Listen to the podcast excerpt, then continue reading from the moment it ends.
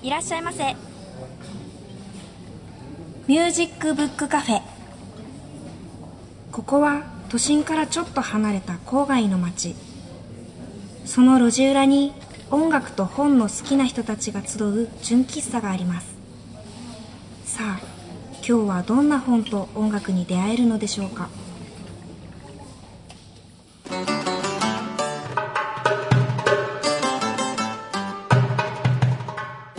皆さんこんにちは。ミュージックブックカフェのほのかです。最近曲をたくさん作ってます。去年まではバイト三昧で曲を作ったりする時間がもっと欲しいなぁと思ってたんですよ。去年頑張った分少し余裕ができたので残りの学生生活はバイトの量を前より少し減らしてその分自分が成長できることに使いたいなぁと思いまして。以前曲を作るときは真っ先に歌詞ができるってお話ししたことあったと思います。思い浮かんだ歌詞をいつも携帯のメモに書き留めておくのですが曲を完成させるにはどうしてもギターが必要でなかなか完成できなかった大量の歌詞を地道に曲にしていってるところです。ところで曲を作ってる方曲ってどういった時に思い浮かびますか？私はですねそりゃもう様々なのですが一番は家へ帰る途中の電車の中かもしれません。通学時間が長いのでその日一日あったことを無意識に考えたりしてるんだと思います。あとは誰かのライブを見たり綺麗な景色を見たり普段の生活とはちょっと違った体験をすると思い浮かんだりします。他からもらう刺激が自分に与えてくれるものの大きさって計り知れませんね。今年一年も刺激いっぱいの年になるといいな。それではお店開けます。最初のコーナーはこちらです。でトーク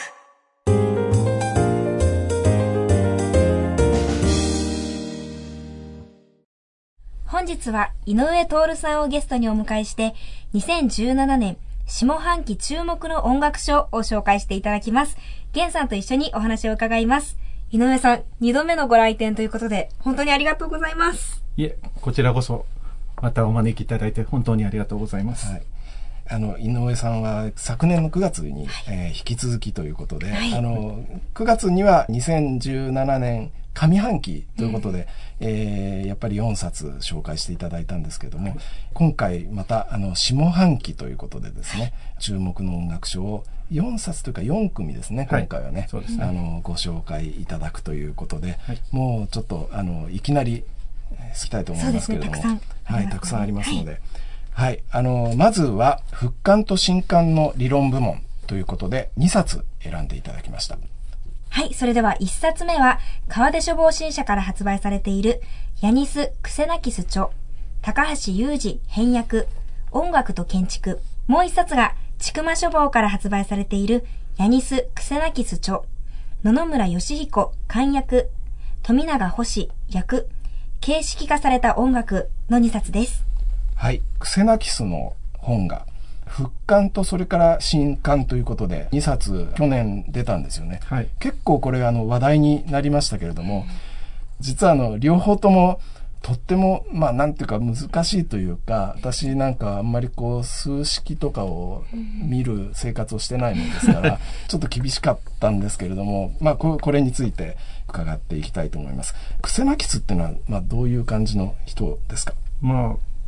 現代音楽。はい。と言われるジャンルを聞かれる人たちにとっては、はい、まあ、20世紀後半の、はい、もうビッグネームと言っていいと思うんですけれども、はい。まあ、生まれた年が1922年で、亡くなったのが2001年、つまり21世紀がちょうど始まる頃に、ですね。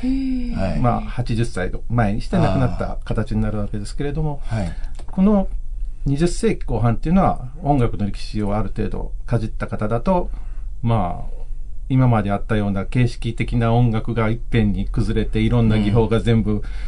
いろんな人たちが考え出して、うん、まあ、みんなが現代音楽ってよくわかんないねって言ってる現代音楽がわさわさできた、はい、その中の、まあ、代表的な作曲家と言っていいでしょう。なるほど。この人は、あの、建築家だったわけですよね、もともと。もともとは、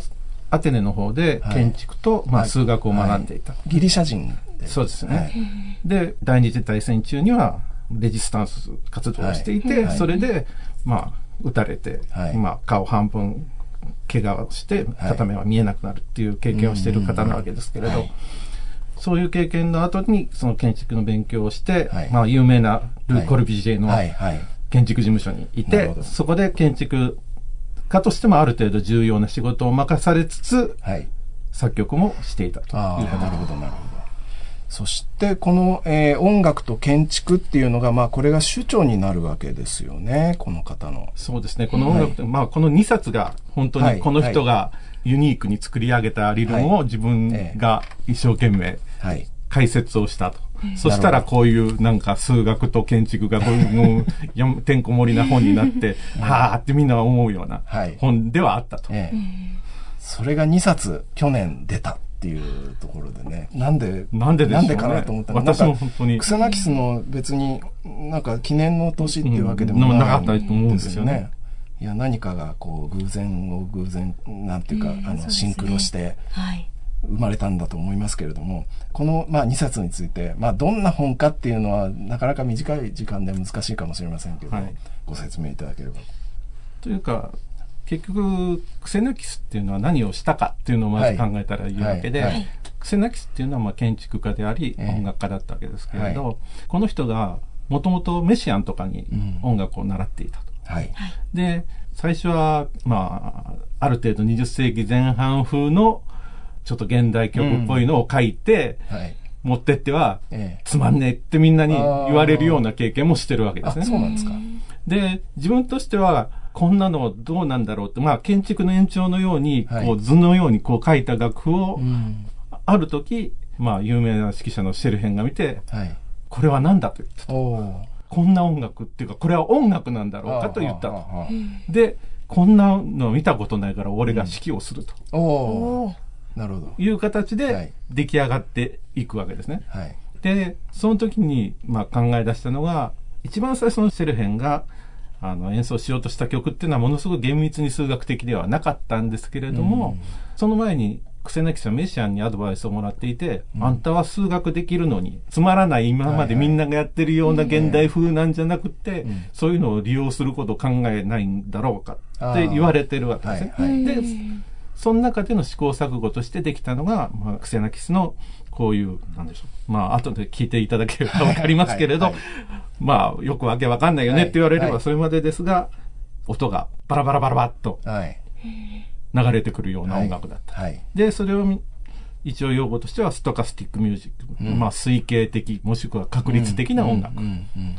で、その確率的なっていうのはどんなんやっていうのを説明しようとして、数式てんこ盛りになったのが、形式化された音楽、特に形式化された音楽の方だと考えていただければいいと思います。はい。なんかぐちゃーっとしたイメージがあるんですけど。そう。どうなんでしょうね。今、はクセナキスを聞いたことがある人にとっては、クセナキスってどういう音楽って思ってるんでしょうね。そうですね。なんか人によって違うかもしれませんけどね。ピアノ曲だとあんまりぐちゃっとはしてないと思うんですよ。結構、バラバラバラバラとなんか、粒が広がっていくような感覚だったりするし、ピアノ競争曲だとなんか、大量な音が、うん、一体これ一人で本当にピアノは弾いてるんだろうかみたいなことが起きるとか。うん。ただ、合ってるんだろうか、ね、合ってるんだろうかが、まあ基本的にあるんですけど。はい、ただ、まあ、確かに初期の曲っていうのは、音の塊がぐちゃーっていく感じ。クセナキスはそれをやったおかげで結構いろんな現代曲の作曲家が、あ、こういう音の塊を扱えるんだと思って、うん、まあ、ご存知の方いるでしょうけど、リゲティとかペンデレツキって言った人たちが、そのクラスターと言われる音楽を作るわけですけど、はい。はい、それは技法としては流行だったんですけど、多分クセナキスとその人たちはまた似て非なるものだった。ど、どこが違うんでしょう？まあ、やっぱクセナキスはやっぱり建築家だった、はい、そして数学を扱ったということがあって、端から端まで計算できちゃうんですよね。あ、とか、計算して曲ができちゃうんですよね。つまり、こう、計算そのものが曲になってるって感じですか？だからそれを外すっていうことはとりあえずしないね。ただ、他のクラスターをする人たち、計算ではなくて、こういう塊をこういう響きにこうやっていこうっていうのを音楽的に考える人。はいはい。なのが決定的に。なるほど。違うと思います。なるほど。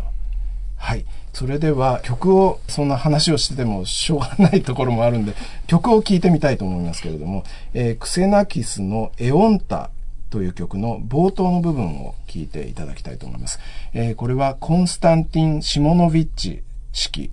パリ現代器楽アンサンブル高橋裕二さんがピアノを弾いてらっしゃいます。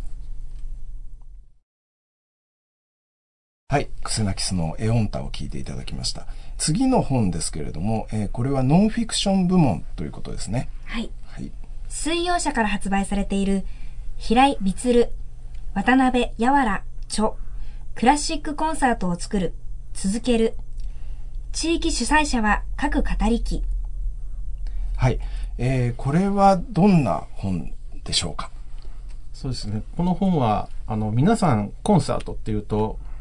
結構華やかなオーケストラのコンサートであったり、はい、外来のオーケストラでなんとかフィルハーモニーがやってきたのをサントリーホールに聴きに行くとか、オペラを聴きに行くっていう、ただ実際に世の中に流れているコンサートっていうのはそんなの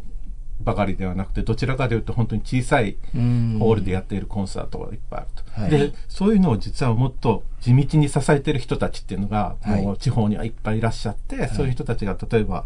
楽友協会という名前であったり、サロンコンサートっていう名前であったり、はいそういう形で長年、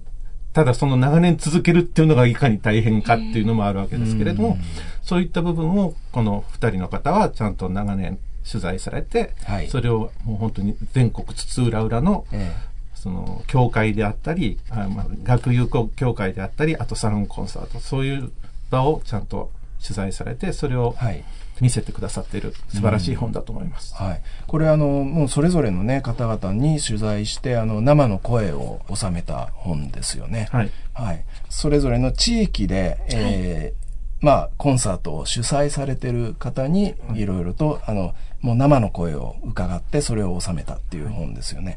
経済的なあの難しさとか、そうですよね。こともいろいろ。はい。それはもう必ずあると思います。はい、私自身、その音楽、クラシック音楽の分野の中で興味として、まあ、古楽であったり、はい、まあ、一方は現代音楽であったり、はいはい、で、そういうのっていうのはやはり聴衆を呼ぶのが、まだやや大変だと。いう部分を考えても、こういう、人たちの苦労っていうのはある意味実感できるので、そういう意味もあって今回この本をぜひ皆さんにも読んでほしいと思って紹介させていただきました。はい、なるほど。やっぱりあの、同じようなね、経験をされている方にとっては、こういうあの、生の声っていうのはすごく参考になるでしょうね。それはあると思いますし、うん、ああ、こういうやり方があったんだっていうのもあるでしょうし、で、この中でやっぱり語られていることで大きいのは、はい、本当に一流の演奏者であっても、別に大ホールで演奏するのが全てとは思ってらっしゃらなくて、とにかく小さいところでもいいから、はい、たくさん回数をこなしたい。それで身近でやってみたい。ギャラではなくっていう人たちはいっぱいいる。で、また一方で、例えば古楽とか現代音楽で、若い人たちが、やっぱり演奏の場を求めるために、そういう場所が欲しい。で、その一方で実はバブルの時にみんな公共がお金を入れてある程度やっちゃったおかげで、その後崩れ去った後、お金がない。みんながお金がない。自治体がお金を出さなくなって、結局ちょっと値段が高くなって、みんなはどっちへ行くのかっていう問題を抱えていると。なるほど。まあ本当にいろんな問題あるでしょうけど、この中に取り上げられてることで、あの、井上さんとしてなんか、これはすごいなとかって思ったようなことってのはありますか？自分の生まれた、まあ、京都にある有名なカフェモンタージュという、はい、2000円で、ただ1時間ぐらいのコンサートを、もう頻度高くやって、はい、あれはできるっていうのは本当にすごいことだと私は思っていますね。なるほど。ただ、もう一つ私が思うのは、はい、こういう、なんでしょう、値段の高いとか安いではなく、本当にあの、イベントっていうのはいっぱいあって、それはシンポジウムみたいなのが全部含めればいっぱいあって、無料からちょっとした値段のものがいっぱいある。で、そういうのは新しい体験を得られる場所なんですね。で、高いところっていうのはもうみんながもう有名だと。認定したものだ。はいその大きな差っていうのを実は感じてほしいっていうのもありますね、ええあ、それは大きいですよね。やっぱりこれだけこう情報がね、もう多岐にわたってもう溢れてる状況ですから、はい、やっぱり新しいものにどうやって出会うかっていうね、ことを。新しい体験ができる場所っていうのが実は結構あるんですよっていうのに皆さんに気づいてほしいなっていう気持ちはあります、ね、なるほど。はい。ありがとうございます。それではまあ後半にですね、あの、2冊、えー、紹介していただければと思います。アルテスインフォクリップ今日はハッチさんからです。はい、今月は1月に発売する、はい、えっ、ー、とですね、アフリカから旅してきた日本の楽器たち。はい、えー、サブタイトル音の図書館を目指してっていうね、えー、これあの、楽器図鑑なんですけど、ご紹介したいと思います。はい、はい。及川隆夫さんという方が東京の東久留米で、えー、個人的にずっと50年近くあの集めてたコレクションがあるんですね。でそれを、えー、全部その、まあ、トータルで写真1600点なんですけどあのフルカラーで収めたっていうやつで。でねこれがね縄文時代の石笛っていうむちゃくちゃ古いものから始まって、はい、尺八小琴琵琶三振三味線太鼓鼓着物その他もろもろはもう弦楽器も。もう管楽器も管楽器も。打楽器も。全部多分ね、ね、こんなに集大成したやつあんまないと思うんですけどね、であの学術的な研究っていうのとはちょっと違うんですけど、はい、まあ、これまでもテレビで紹介されたりしてた博物館なので3年前に、えー、閉じてるんですけどね、はい、でまあとにかくコレクション全部一冊にしたっていうやつを、まあ、うちの方であの販売を引き受けました、はい。はい、で1月の、まあ、25日ぐらいから店頭になりますんで A4 版240ページフルカラー定価6800円というなかなか高価な本ではあるんですけどかなり貴重なものだと思いますんで、はい、よかったらぜひ見てみてください及川隆夫著アフリカから旅してきた日本の楽器たち音の図書館を目指してはアルテスパブリッシングより1月25日に発売です。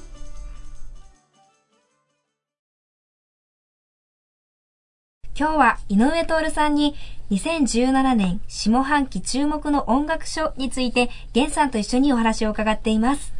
はいえー、それでは後半ということで、今度は小説漫画部門ですね。はい。お願いします。早川文庫に収められている、和夫石黒著、野草曲集、音楽と夕暮れにまつわる5つの物語です。はい。和夫石黒、ノーベル賞を取りましたけれども、はい、こんな有名な人の本をこの番組で取り上げるのは初めてなんですけども。はい。これは新刊ではないですよね。全くそうではないです。はい、ええこれは、和夫石黒さん、まあ石黒さんっていうのは、もともと音楽をやってらっしゃった。そうですね。ものすごく音楽に強い興味を持ってらっしゃって、はい、本当にミュージシャンになりたいと思っていた。はい、なんか昔のあのギター弾いてる写真とかね、ね。はい、ちょっとなんかすごいヒッピー風の感じの写真でしたけど。はい、はい。で今回ノーベル賞を受賞した後のインタビューでもたびたびその音楽経験のことをお話になったり、うん、その中でやはりその去年、受賞した本当にボブ・ディランのことをものすごく強く語ってらっしゃることありましたね。やっぱりボブ・ディランにすごく影響を受けて。受けてるみたいですね。なんかイギリスだからビートルズかなってちょっと私なんか思うんですけど、そう、ね、そうじゃなくて、えー、でもボブ・ディランとやっぱりヒッピー文化とかそこら辺なんですよね。なるほど。村上春樹さんがその昔ジャズ喫茶を経営されてたりっていうようなこともね、ありますけど、やっぱりなんかこう音楽から影響を受けてっていう方はたくさんいらっしゃるみたいですね。そうですね。はい。で、えっと、石黒さんの本では、この本だけですか？この、まともにこう音楽を主題にしたっていう。そうですね。そして、こういう短編自体が本当に数少なくて、はい、そうですか。はい。はい、他は大抵そのドラマになったり映画になってるものみんな長編で、はいえー結構最近は分厚い目にもなっていて、はいはい、そんな中でこの作品集は音楽を扱っていて、5つの物語って書いてあるように、5つの、まあ、短編柄になっていると。はいこれがまたね、面白いですよね。あの、5つっていうのは、まあ、それぞれ全然、あの、独立した内容ですけれども、ロー歌手っていうね、この昔のクルーナー歌手ですよね。はい、そうですね。あの、まあ、今はもうね、人気を、が、まあ、落ちぶれた歌手ですけれども、その人の恋の物語とか、その奥さんがまた後に出てきたりとかするんですよね。はい。あの、この中では、井上さんはどれが私はやっぱりその冒頭にある老歌手っていう話はとても面白いと思っています。はい、もう一つ面白いなと思うのは、はい、一番最後のチェリストっていう話も面白いんですけれども、はい。どちらもその音楽一時期は名声を得てた、もしくは何はい、何か特別な何かを持っているような人っていうのに対して出てくる人たちが、はい、若いミュージシャンの卵であって、そこでなぜか共産権系である程度情報から隔絶されている。なので、その人たちからは本当にすごいスターって思ってるんだけど、うん、もうこっちのぐるぐるぐるぐる物事が動いていく世界ではもう、過去の人になっている人であったりするっていうような、そういう対比であったり。ほうほうほうほう。ただそうは言ってもこの5つの作品は音楽について書かれていると言いつつ、うん、さりげなく後ろにはあるんですね、はい、音楽が後ろの方に下がっていて、はい、その前面の、ね、にその悲哀であったり、まあ、ある程度年取った夫婦の関係であったり恋であったりっていう形のその本当にバックにうまく音楽が配置されている。はいなるほど。そういう感じがします。はい、石黒さんの、まあ、映画にもなった「日の名残」っていう本がありますけれども、あれもやっぱりちょっとこう去りゆくもの、うん、去りゆく価値観とかそういったものに対するなんていうのかなこうオマージュっていうかね、はい、そういう感じもありましたけどこれもやっぱり今おっしゃったようにまあ落ちぶれていった昔は栄光の栄光を持ってた人たちがこう落ちぶれていくっていうようなことに対するなんていうかね送る言葉っていうかね。そうですね。そういう感じがありますよね。はいなんかその、うん、本当に昔あった価値観が素晴らしいとかいう、そういう伝統的にどうこうっていうのではなく、はい、本当に時間とともに流れていって、はい、だんだん去っていくものっていうものをどう考えているかっていうのをものすごく強く感じさせるので、なので中で出てくるそのジャズであったり、そういう音楽も少しだけオールディーズな感じがすると。なるほど。最後のね、チェリストっていうのも面白かったですけど、うん、ここでね、その、チェリストに対してアドバイスをする女性っていうのがね、この人本当にチェロが弾けるんだろうかっていう感じ最後までわからないんですよね。うん、不明なまま終わるんですよね。はい。それがまたね、面白いですね。そう思います。うん、でも、こういう、もしかしたら音楽がわかる人ってそういう人もいるかもしれないわけじゃないですか。評論家の方は怒るかもしれませんが、はい。別にきをそんなにできなくたって評論家ができること思えば、もしかしたら本当に音楽の心をちゃんと語れる不思議な人たちっていうのはいるのかもしれない。そうですよね。えー、いや、本当にこれは面白かったです。はい。あの、ぜひ音楽にちょっとでも興味ある人は、まあ、クラシック音楽的ではないんですけれど、本当に音楽っていうのをこういうふうに語れるんだなという。はい。そうですね。なんか多分あの自分の体験もあのいろいろとね店でこう土佐回りをやってるようなバンドとか出てきますけど含まれてるんでしょうねこの中にはきっとその年代年代で感じるものが違いそうですね、はい、どの立場に自分を置くかみたいな、はい、えー、えー、はい。えー、それでは次にですね、あのなんかこれはありがたい、えアルテス部門っていうのを設立していただきましたけれども、はい、えー、アルテス部門ということで一冊。はい。アルテスパブリッシングより発売されている浜田義道著歌の心を極むべし古学とクラシックのミッシングリンクを求めてです。はい。これ、あの、浜田さんもね、この番組に出ていただいたので、ちょっと2回目の紹介ということになるんですけども、はい、これはぜひ、あの、井上さんがどうお感じになったかってことを聞いてみたくて、私これ、そうなんですよね。井上さんからね、いくつか候補の本を、あの、いただいたんですけど、はい、これぜひっていうふうに言ったんですけど、はい。浜田さんの演奏は何とも何とも何とも何とも聞いてるんですけれど、はい、ただその、まあ、発言される内容とかでも時々本当にものすごく面白いなと思うことがあって、はい、本当にしばらく前にあの古学雑誌でインタビューを受けておられる時に表現とかでこれが正しいんだよっていうのは多分ないと。というか、文献を一生懸命漁れば、大抵正反対の意見というのも見つかって、文献にあるのが正しいんだったら、どっちでもええやんっていうことになるという ような話をされてるのとか、結局、そういう、まあ、特に浜田さんがやってらっしゃる音楽は、まあ、16世紀くらいを中心とした音楽ですけれども、結局、書かれてるのが本当かっていうのがまずわからない、はい。自分が主張したいから俺は違うんだって言って書いてるのかもしれないし、一方でみんながもう当たり前だと思ってるから書いてないんでみんなが知らないだけかもしれないしっていうような世界の音楽をやってらっしゃるわけですよね。なので今回本当にミッシングリンクとい。う題名がついているのはまさにそういう見えないものっていうのをと浜田さん語りたかったんだなと。あの、実はね、ミッシングリンクってね、これ僕がつけたんです。そうなんですか？なんなんですけど、はい、まあもちろんその浜田さんといろいろこう話し合いながら決めたので、まあ二人で決めたっていうタイトルではあるんですけれども、まあそこのところに注目していただいて僕はとても嬉しいんですけど、そのね、ミッシングリンクっていう一つのものからこう一つのものにこう移行する、その間にあるものっていうのは、まあ今見えなくなってるっていうことですよね。そうですよね。はい、まあその時にいつも議論になるのは、はい、楽譜通り演奏すればい。いのか、はい、それを超えたまさに浜田さんが歌心って歌心って何べも何べも本の中で出てきますけれど、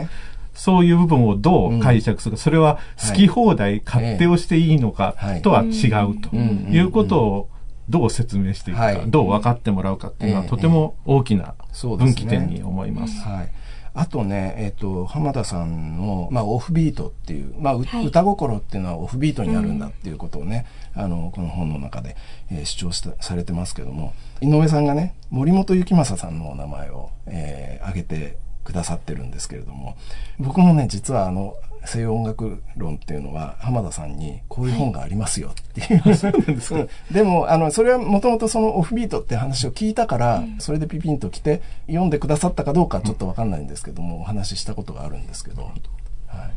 結局これって浜田さんと森本さんでちょっと決定的に違うところがあって、はい、森本さんは西洋の人たちはちゃんとオフビートをみんな分かってるよって言ってるんですね。はい、浜田さんはどちらかというと今は西洋の人も分かってないよっていう立場に立ってらっしゃるのがちょっと違うんですね。ただ、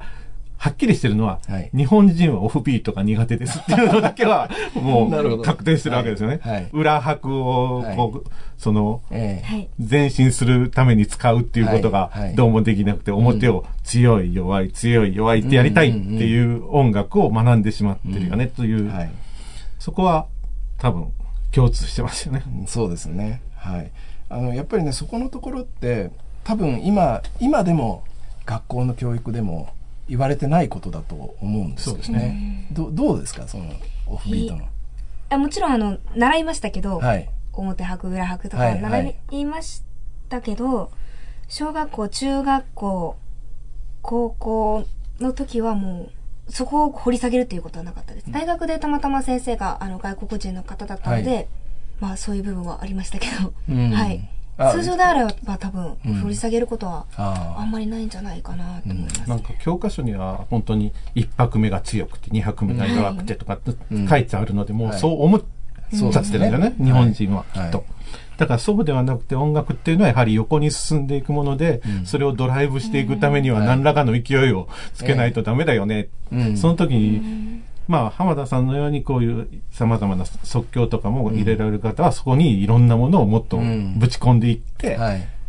もっと面白い音楽できるのに、そうですね。っていうお話なんですよね。はい。本当にね、その即興をこうやっていくっていうのは、本当にこう音楽をこう、自分でこうドライブしていくっていうことだから、やっぱりそこのところが一番大事ですよね。うん、まあ、もうまさにあの歌心っていうところがオフビートに込められてるっていう。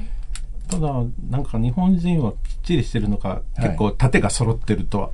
合ってるって思いたい。安心するありますね。でも私ちょっと不思議に思ってて、日本の邦楽ってもともとヘテロフォニーって言って、単一ですけど、こうずれてずれてずれるっていうのを持ってたはずなのに、なんでそんなにキチキチって従った、なんかそこでなんか変に西洋を取り込んじゃったのかなっていう気は。どうなんですかね。その日本って不足不利っていうでしょ。うん、はい。うん、だから、まあ、つかず離れずっていうのが、もともとはね、そういう美学だったと思うんですけどね。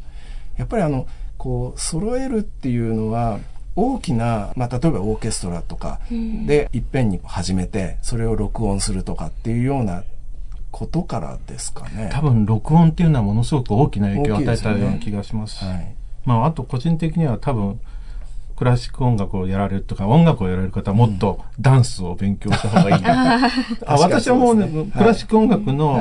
演奏家の方はみんなバロックダンスを勉強しましょうって提唱したいなと思ってますね。なるほど。あじゃあバロックを演奏する方だけじゃなくて。はい。はい。そこでちゃんと飛ぶとか、こう、体が持ち上がる雰囲気っていうのをちゃんと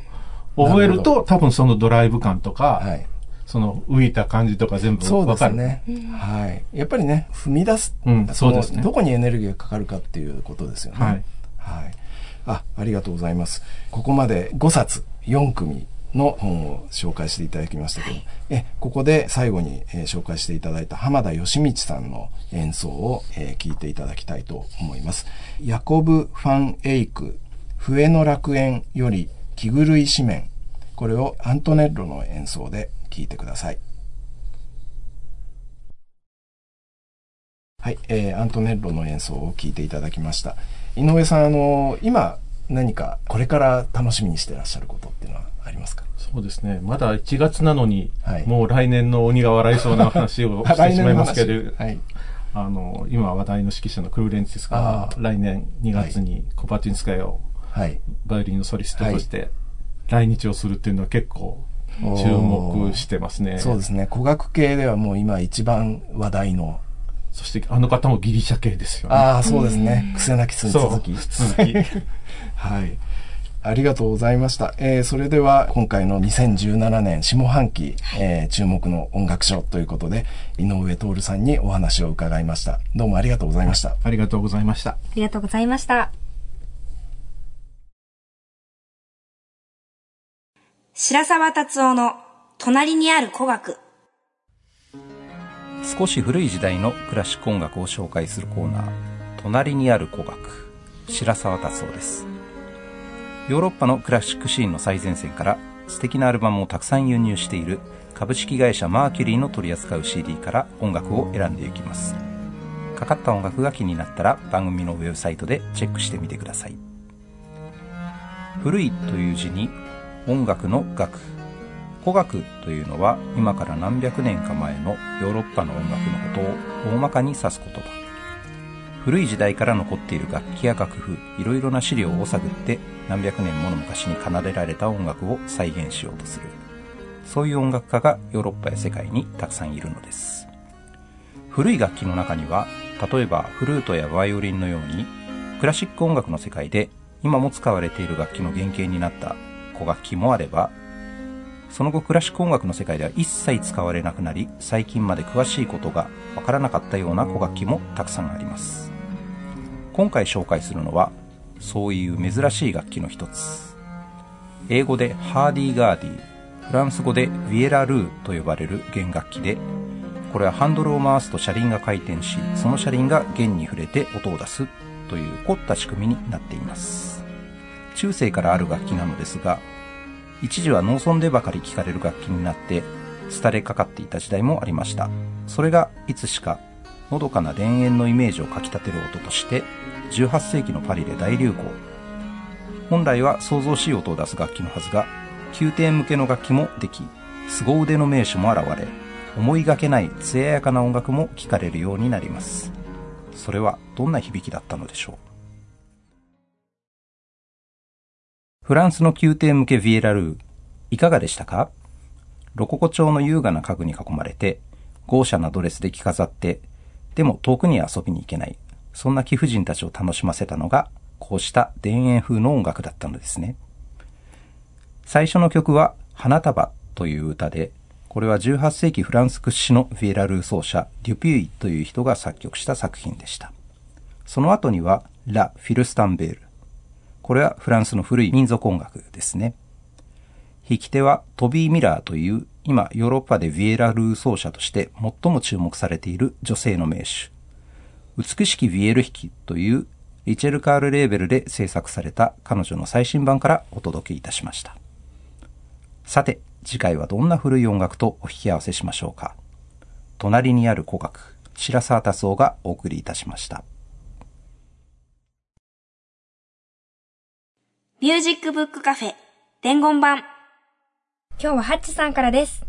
はい。アルテスのですね、ラインナップの中で一つ特徴としてあるのが、はい、あの、ワールドミュージックと総称されるようなジャンル、あの、アフリカのポップスとかね、はい、アジアのポップスとか、そういうやつなんですけど、ってすごい大雑把な説明ですいません。えっ、ー、と、その中の一つですね、僕がすごく力入れてる、えっ、ー、と、アイルランド音楽、はい、アイリッシュトラッドっていうのが一つありまして、えっ、ー、と、これまでにあるとですね、3冊本を出してるんですけども、うん、去年の暮れに出したアイリッシュミュージックセッションガイド、それと、えー、おととしの春に出したアイルランド音楽っていう、この2冊の観光記念イベントっていうのをですね、ずっと続けてるんですね。はい、で、えっ、と、これがあの、楽器別のアイルランド音楽講座っていうやつで、まあ、あの、楽器ごとにその歴史とか、えー、特徴とか、うん、主なプレイヤーとか、それから名演奏なんかを聞きながら、はい、で、それを実際にその演奏家の人に語っていただくというイベントやってるんですけど、で、その第5弾が、あの、フィドル、要するにバイオリンです。全く同じ、呼び方は違うけど全く同じものなんですけどね。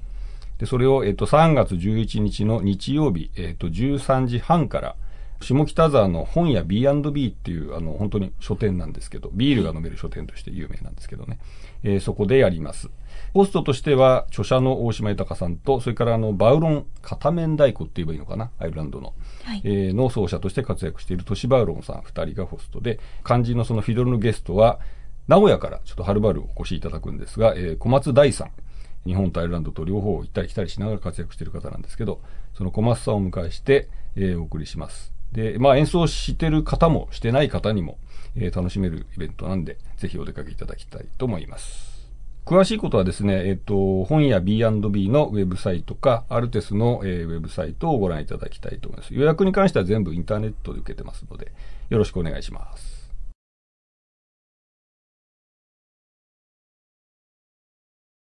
インフォメーションのコーナーでした。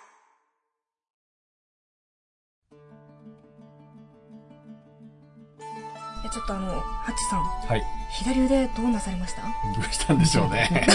今、包帯でちょっとぐるぐるなんですけど、あのー、これは。いや、包帯ってか、あれギブスでしょ、これ。左手に、まあ、カチンカチンです。左手には、あ、じゃ手首には、はい、尺骨と頭骨っていう2本の骨がありまして、はい。頭骨っていうのは親指側なんですけど、はい。それの上の方を縦に、ちょっとパキッていう。うわ。うん。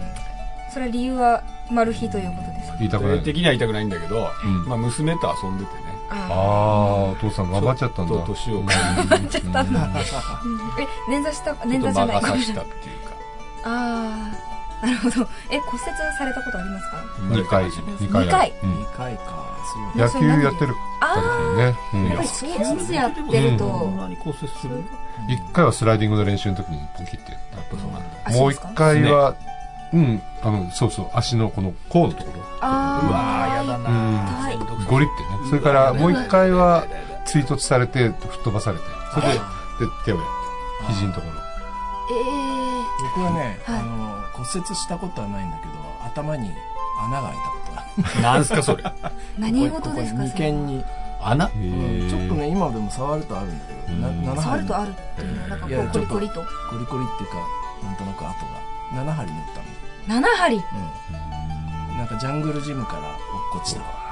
うわえそれ小さい頃ってことですか、そしたら。うわ皆さん怪我をされてて、ちなみにはもうすぐ卒業でしょ、あそうですそうです。骨折ることいっぱいあるから社会に出ると。あはいあのはい。心に留めておきます。はいそれではお店。うまい。坂本さんのうまい話が聞けたところでそれではお店を閉めます、はい、はい、はい、来週も音楽の方に関するホットな話題を素晴らしいゲストとともにお送りいたします。どうぞお楽しみにそれでは皆さんさようなら。さようなら。ハチさんお大事に。お大事に。